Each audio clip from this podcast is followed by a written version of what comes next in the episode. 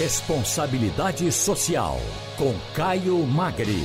Caio Magre é sociólogo e diretor-presidente do Instituto Etos. Caio, boa tarde, tudo em ordem com você? Boa tarde, boa tarde, Wagner, boa tarde, Felipe. Ô, Caio, de acordo com um recém-divulgado relatório da Oxfam, o número de bilionários dobrou na última década e o Brasil também faz parte desse exclusivo recorde no qual 26 novos membros adentraram somente entre 2018 e 2019, segundo a lista da revista Forbes. Agora, considerando esse cenário, Caio, o que fazer diante desse descontrole do aumento da desigualdade social, hein? Pois é, Wagner, eu acho que a gente está aí diante, talvez, da questão mais crítica para pensar num, num, mundo mais desenvolvido, mais justo e, e com capacidade de oferecer oportunidades para todos. Nós viveremos dias muito difíceis se não conseguirmos reduzir as desigualdades.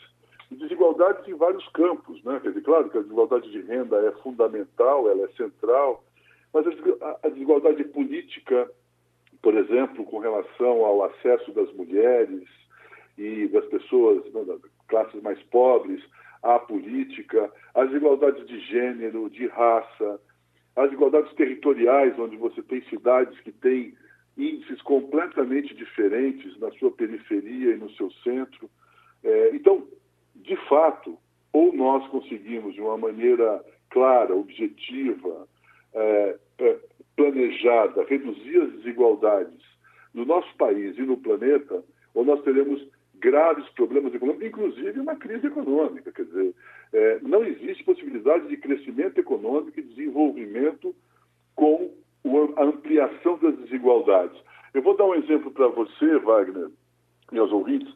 Uma coisa muito interessante aconteceu no começo desse ano em Davos. Davos é aquela reunião dos multimilionários de todo o mundo, das grandes empresas, na Suíça, em janeiro um grupo de bilionários, 120 bilionários, fez uma carta muito dura tocando na questão das desigualdades. Eu vou ler um trechinho porque esse trechinho explica tudo. E olha, nós estamos falando de bilionários, né? multibilionários.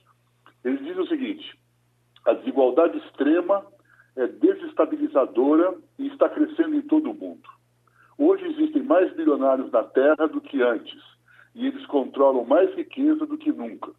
Enquanto isso, a renda da metade da população mais pobre da humanidade permanece praticamente inalterada. Em muitos países, as tensões causadas pelas desigualdades atingiram níveis de crise. Baixa confiança social e um senso difuso de injustiça estão diminuindo a coesão social básica. Esse colapso dentro das nações exacerba as tensões entre os países. A dinâmica resultante garante que a comunidade global falhe em responder adequadamente às catástrofes climáticas iminentes. Isso será desastroso para todos, inclusive milionários e bilionários. Quer dizer, o que eles estão dizendo é aquilo exatamente que a Oxfam está dizendo. Então, quando a Oxfam, que é uma organização que faz uma crítica feroz às desigualdades do mundo, se encontra num texto com bilionários que veem a mesma questão, nós estamos de encontrar uma solução. Mas isso dá a medida exata da gravidade que a gente vive. E eu não posso deixar de fazer um comentário sobre o preconceito, o racismo e o sexismo das declarações últimas do ministro Guedes, que exatamente toca nessa questão das desigualdades. Uma mulher negra, porque a maioria absoluta das empregadas domésticas são pobre, não pode e não tem direito aos mesmos bens que nós temos. Ela tem que se manter excluída desse processo, porque as desigualdades a levam para isso. Então é, é inadmissível, mas é o retrato do país que a gente tem hoje. Caio, boa tarde. Quais seriam os desafios para é, as instituições no enfrentamento desse contexto de concentração de renda, desigualdade e também para implantar, adequar e disseminar é, vamos dizer assim, os objetivos de desenvolvimento é. sustentável, Caio?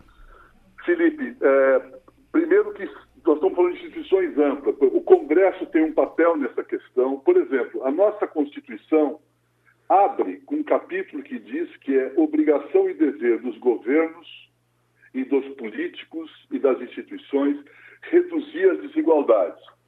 Quando Felipe, você viu a, a CCJ, que é onde se decide se as questões são constitucionais ou não, analisar um projeto de lei, uma proposta legislativa, sob a ótica de se ela vai aumentar ou reduzir as desigualdades. Porque se ele fizer isso, se ela fizer isso, ela está primeiro respondendo ao seu papel de, de comissão de Constituição e Justiça, porque será inconstitucional um projeto de lei que pode reduzir, ah, pode ampliar as desigualdades.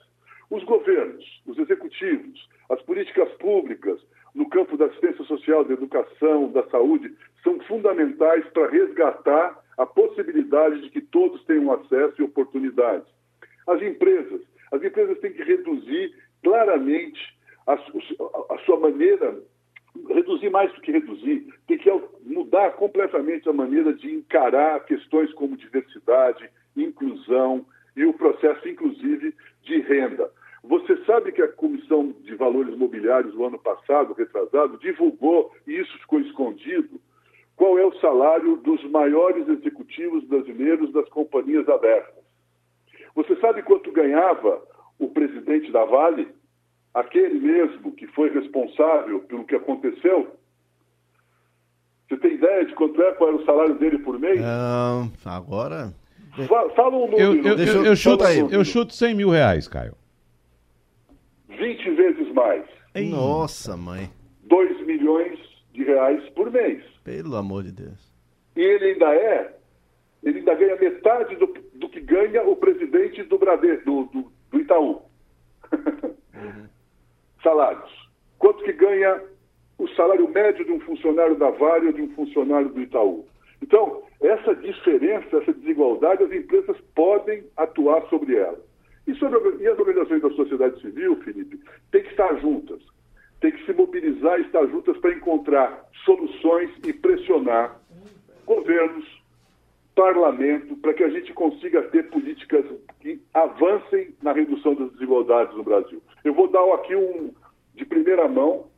Nós estamos trabalhando, o ETOS e várias organizações, para criar a Ação Brasileira de Combate às Desigualdades, um conjunto de organizações que querem apresentar soluções, mas também não podemos deixar de mostrar os números muito feios, vergonhosos que o Brasil tem.